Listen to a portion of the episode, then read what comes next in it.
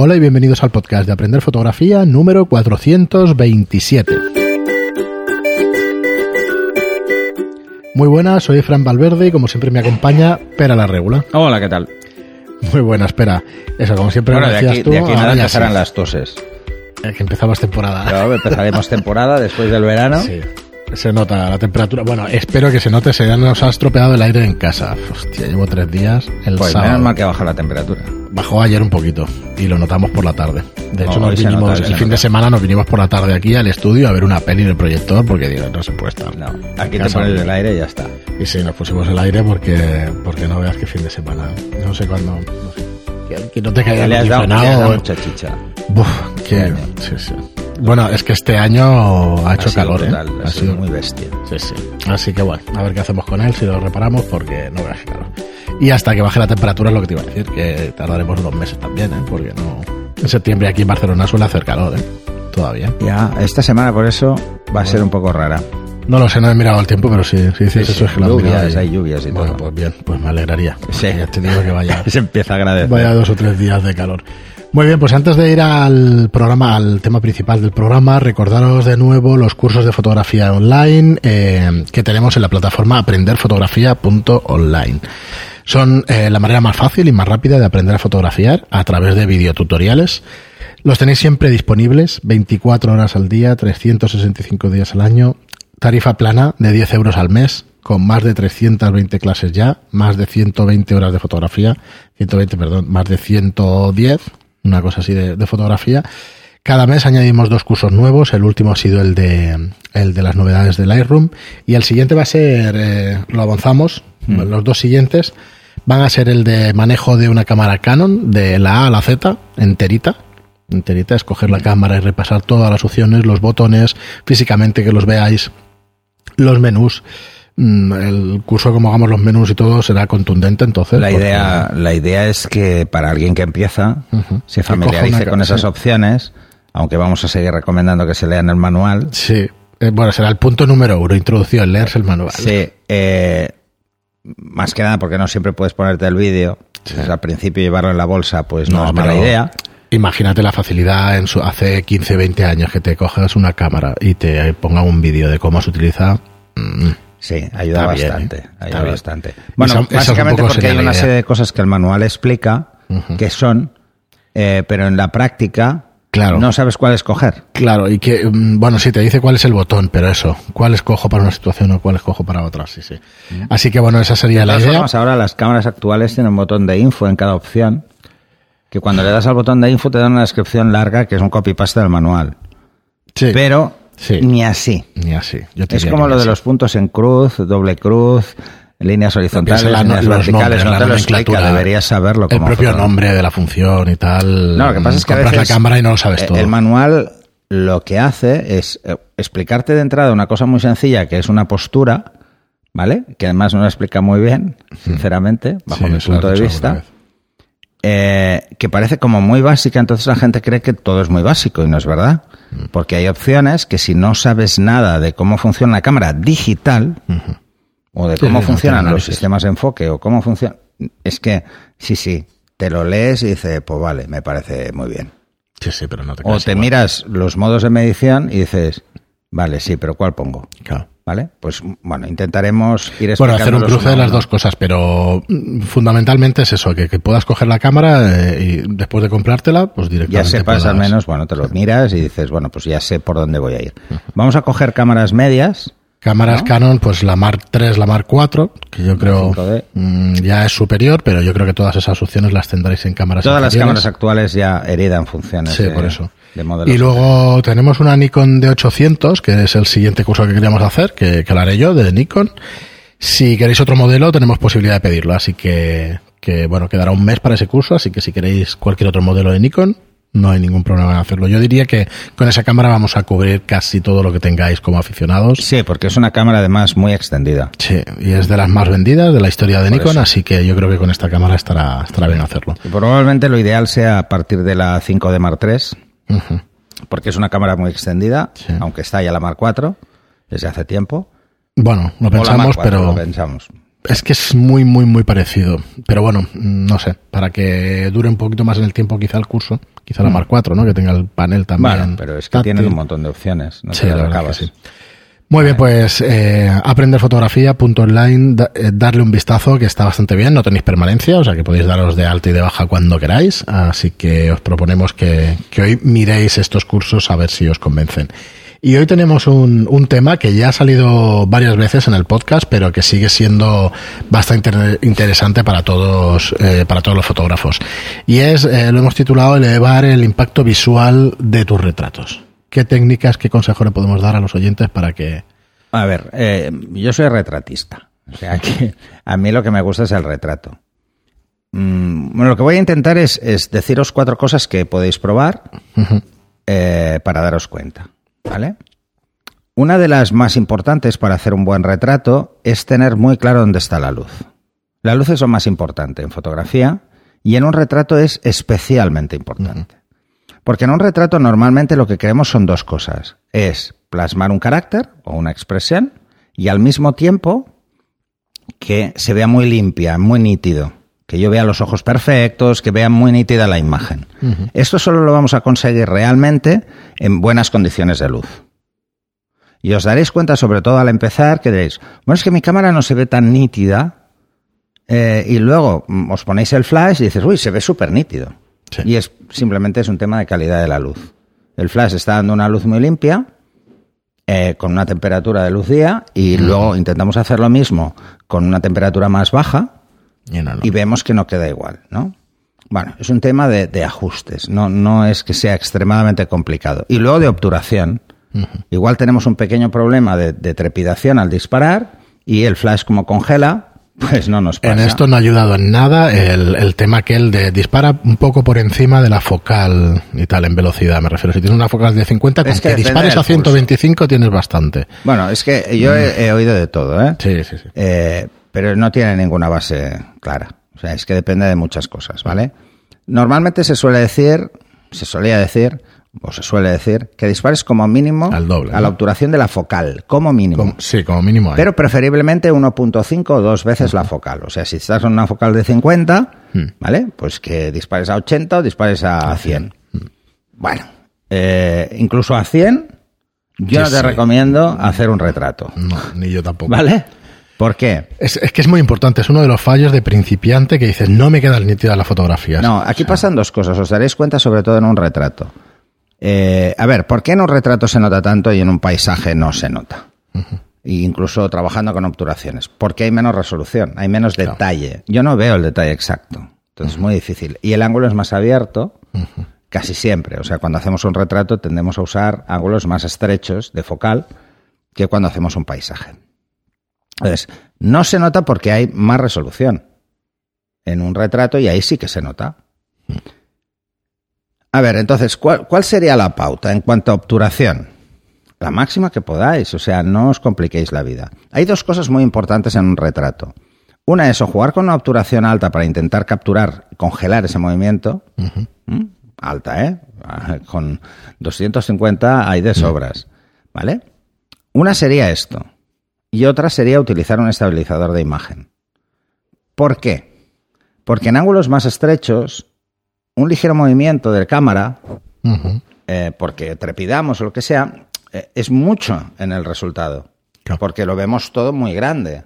Estamos ampliando esa imagen, la estamos viendo muy grande. Y entonces se nota. ¿Cuándo es realmente importante contar con un estabilizador de imagen? Con focales por encima de 100.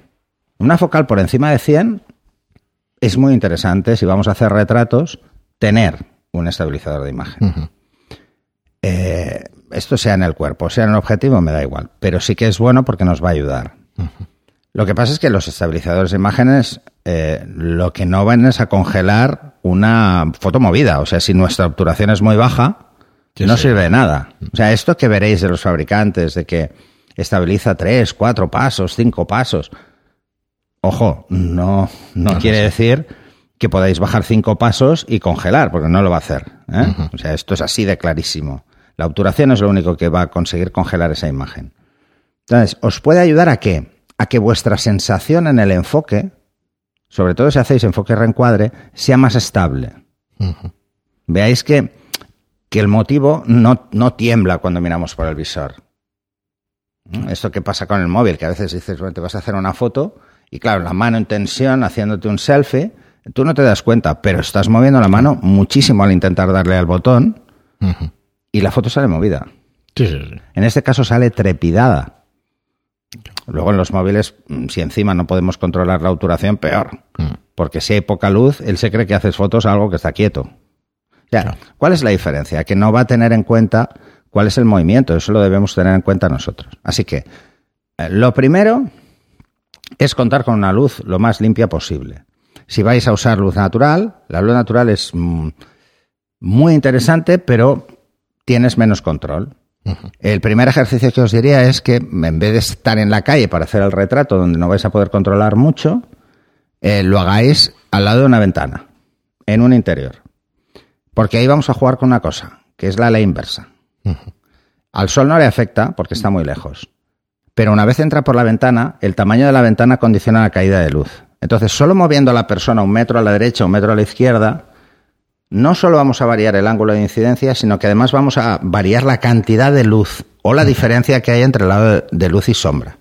El contraste va a ser de dos pasos si lo ponemos directamente al sol. Pero si lo vamos alejando, vamos a ver que la luz va cayendo y cada vez podemos jugar más con la Va sombra. atenuándose la luz, digamos. Va cayendo, apagando. cae la cantidad de luz. Veréis que tendréis que bajar la obturación o abrir el diafragma o subir el ISO. Y eso os dará un punto de partida muy interesante.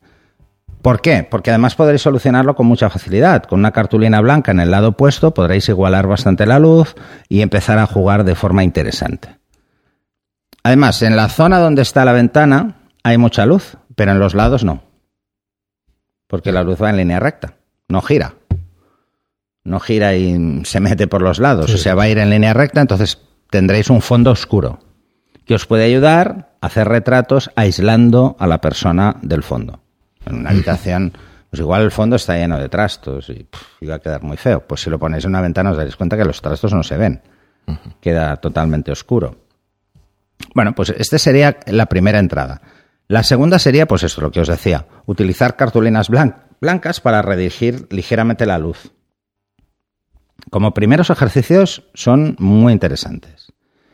Lo siguiente es empezar a practicar con el flash. A mucha gente le da pánico, pero el flash os va a dar una luz muy limpia, os va a ayudar mucho a hacer buenos retratos. Hay que entender cómo funciona. Y veréis que en Sí. estas situaciones, que estáis en vuestra casa, en una habitación, podréis jugar muchísimo con la ley inversa y que el fondo también quede oscuro, dar una sensación como más de carácter. Los fondos oscuros lo que hacen es centrarnos en las facciones. Los fondos luminosos lo que hacen es despistar un poco más. Entonces, si queréis hacer retratos en exterior, lo ideal es que la luz que recibe la persona que le hacéis la foto y el fondo sean la misma Claro. para que el fondo no se vea oscuro o no se vea demasiado brillante. Si se ve muy brillante, vamos a perder contraste. Si se ve muy oscuro, va, va a parecer raro. Entonces, esto con el flash lo podéis compensar. Si el fondo es muy brillante, pues podemos darle más luz al primer plano, que es el retrato, y que se vea igual. Esta sería la solución ideal. O bien jugar con zonas más estrechas de luz, porque el flash nos ofrece la posibilidad de jugar con su ángulo. Así que mm, el flash sería el segundo punto a tener en cuenta a la hora de buscar mejores retratos. Y ya no hablo de estudio, eh, hablo del flash de Zapata. En primer lugar sería montado en cámara y en segundo lugar sería sacado de cámara, para jugar todavía más. Otra de las cosas importantes es cómo componemos la foto. Un retrato, mm, aunque no lo parezca, debería seguir algunas normas muy básicas. Por ejemplo, de entrada que los ojos estén en el primer tercio del encuadre. Es decir, si dividimos una foto vertical o horizontal, Tres. es igual. En tres sí. partes iguales, que los ojos estén por encima de la, de la línea que divide la primera de la segunda parte. Si está a la altura de los ojos, ya está bien. Esa línea. Si no, un poco por encima tampoco pasa nada. Esto os dará que un retrato corto de una persona cortéis frente, pero no pasa nada. ¿Mm? Si no lo hacemos así, el impacto visual se pierde. Ese sería el primer concepto a tener claro a la hora de componer. El segundo concepto es no dejar nunca un aire excesivo, pero nunca un aire corto. Es decir, no dejar mucho espacio alrededor, Pero dejar espacio. pero dejar espacio. Mm, Yo le, eh, en su día me enseñaron o eh, me dijeron en fotografías de moda o en retrato y eso que no importa cortar el pelo de las personas porque tu cerebro ya entiende que está ahí. Sí, ahí pelo. hay pelo. Bueno, en mi caso tendrían dudas, pero, Bueno, ya pero me entiende. hay cabeza. Lo importante es que la cabeza está. O sea que esa regla sí la puedes romper, Sí, sí. de dejar espacio. No, no, a ver, una cosa es dejar mucho espacio. ¿vale? Que es, por ejemplo, encuadrar con los ojos en el centro. Vale. ¿Qué va a pasar? En Vale, el centro del encuadre, en horizontal o vertical, es igual. ¿Qué va a pasar? Que va a quedar mucho espacio de aire por encima de la cabeza. Es, es espacio perdido, pero es que además no cuadra. ¿Mm? Veréis que en algunas fotografías de grandes fotógrafos hay espacio por encima. Bueno, esto se hacía mucho, sobre todo antes, y se sigue haciendo, buscando las portadas, ¿vale? Claro, Para que se pueda maquetar con facilidad. claro, claro. ¿Mm? Si no estáis haciendo maquetado. portadas, pues va a ser que no hace falta. Claro, dices que se utilizaba más antes porque hoy en día con Photoshop igual puedes Sí, alargar con un fondo. Photoshop le metes el fondo le- y ya está. Antes se podía hacer, pero era mucho más complicado y requería mucho más trabajo. Entonces ahora lo podemos hacer con relativa facilidad, sustituir un fondo. Eh, antes no, antes era muy complicado. ¿eh? O sea, no lo podía hacer cualquier fotógrafo aficionado en su casa. Hoy en día sí que puede cualquiera. Cualquiera con mínimos conocimientos de Photoshop o entrando en YouTube buscando un tutorial, seguro que al final se sale. Porque esto nos ha pasado a todos. ¿eh? Siempre hemos necesitado en algún momento cambiar el fondo y no, no es complicado. Sí. Entonces, si vamos a hacer un encuadre vertical o horizontal, hay que tener en cuenta que cambia mm, el significado. ¿Vale? Si vamos a hacer un encuadre vertical, vamos a centrarnos mucho más en las facciones. No busquéis hacer, por ejemplo, ángulos girados, lo típico de la persona mirando en una dirección. ¿Por qué? Porque no hay nada delante. Está cortada la foto. Entonces la dirección de la mirada se pierde. ¿Mm? Y queda como encajonado. Pero en imágenes frontales a cámara son las que mejor resultado dan en retrato. Cuando la persona mira a cámara. Cuando la persona no mire a cámara o busquemos una mirada perdida, que es muy clásico, sobre todo con los niños, es ideal, usar encuadres eh, horizontales y dejarlos en el lado derecho o en el lado izquierdo en función de hacia dónde miran. Ojo, no en la esquina, ¿eh? No, en un lado. O sea, que por ejemplo, eh, si, es- si pusiéramos el encuadre, la nariz esté en el centro más o menos. Y veréis que toda la cara está detrás. Está un poquito más desplazada hacia ¿Vale? la Entonces izquierda. espacio, la mitad. Ajá. O sea, no sobrepaséis la mitad del encuadre, porque ya es demasiado. De aire, ¿eh? de espacio negativo que se llama, espacio que no, no tiene nada. Porque entonces tendréis la sensación de que, de que está perdido, que es otra opción a nivel compositivo. ¿eh? Si Sí. cogéis a alguien, lo sentáis en el suelo, en una habitación a oscuras, lo ponéis en una esquina, va a dar una sensación de cague, de que está ahí muerto de miedo. ¿Vale? Bueno, pues entonces jugar con la composición, tanto en horizontal como en vertical, y jugando con el aire y dónde están los ojos. Y os daréis cuenta que el impacto visual cambia en función de cómo lo hagáis. Claro. Y cambia mucho. ¿Mm? Estos serían Sí, sí. los tres básicos. O sea, Es que yo no la luz, más. sobre todo, eh, cómo jugar con la luz natural o cómo empezar a jugar, cómo meterle el flash y cómo jugar con, con la composición. Sí, sí, con estos tres tenéis para Estos aprender. pff, para os van a dar meses y meses. Mm. muchísimo juego. No os compliquéis la vida. Lo realmente importante en un retrato es que los ojos se vean nítidos. ¿Mm? Si os gusta jugar con aperturas muy amplias para tener poca profundidad, ir con cuidado. No os paséis. Es mucho mejor ver en un retrato frontal, frontal los dos ojos nítidos que solo uno. Porque está quizá ligeramente girado. Pensar que el ojo que está más cerca del plano focal se ve ligeramente más grande. Por eso os decía que, que en este tipo de fotos mejor hacer planos rectos. ¿no? Recto, sí. Eh, entonces os daréis cuenta de que igual no está exactamente paralelo sus ojos al plano focal y un ojo se ve muy nítido y el otro no. Esto es porque os habéis pasado un poco eh, abriendo, diafra- ah, abriendo diafragma y entonces tenemos una profundidad muy pequeña.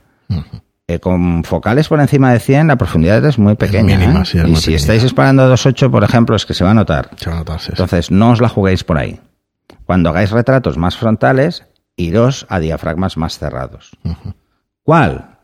Donde tenemos mejor equilibrio, que suele ser lo que hacemos en estudio que es F8.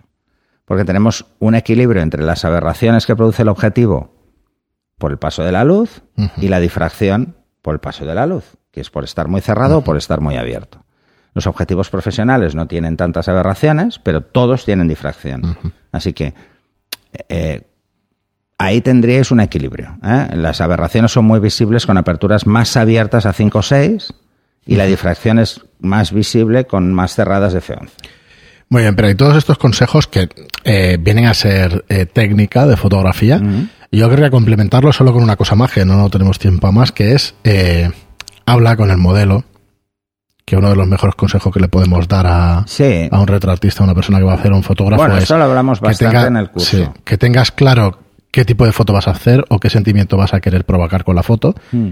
y hablar con el modelo para que lo puedas conocer y al final pues retratarle mejor o darle ese carácter. Yo lo que recomiendo siempre es, eh, cuando vamos a hacerle fotos a una persona, hablar con esa persona antes, un ratito, y fijarnos en sus expresiones normales. Claro. Es más, podéis jugar con eso. Hablar, decirle cosas que le sorprendan, cosas Porque- que le preocupen. Claro, porque cosas- luego en la sesión se va a poner como un palo. Sí. Si no está acostumbrado a fotos. Por eso. Entonces, como se va a poner como un palo, primero es mejor conocerlo relajadamente. Así lo relajas de entrada. Pero luego, cuando levantas la cámara, todo el mundo pone cara de. Sí, foto, ¿eh? eso, Esto cara de es palo, así. de foto y de lo que sea. Y la confianza, no, pero ya me conoce. No, no, es igual. No, es igual. Es igual. O sea, la gente cuando no está acostumbrada pone cara de foto. ¿Cuántos cientos de miles de fotos habrás hecho? Un montón, ¿no? Y si te pongo la cámara delante, te pasa igual, igual que a mí. Bueno, si me pasa a mí. Por eso, O sea, por eso yo hago digo. fotos de retrato y cuando alguien me levanta una cámara delante pongo cara de foto. O sea, si, si es así y sé que no debo hacerlo, curioso, ¿eh? pues esto es un trabajo del fotógrafo. Bueno, pero es que a mí no me gusta que me hagan fotos. Claro, igual que a mí, por eso. Entonces, cuando te viene alguien que no le gusta que le hagan fotos, hay que quitarle leña. Hay que hacerlo todo como más relajado. Yo era el único consejo que quería sacar de, de la técnica y es eh, eso, que, que estéis hablando con ellos y eso Y sobre todo no te estreses. Mm. Asegúrate de enfocar a los ojos y no te estreses. El resto da igual. Muy bien, Pera, pues hasta aquí el, el programa de hoy, cómo elevar con nada, cuatro sencillos pasos la, la calidad de tus retratos. Y nada, agradeceros a todos como siempre, pues vuestras escuchas, vuestros, eh, vuestros comentarios y me gustan en iBox y vuestras cinco estrellas en iTunes. Eh, muchísimas gracias a todos por estar ahí y hasta el próximo programa. Hasta el siguiente.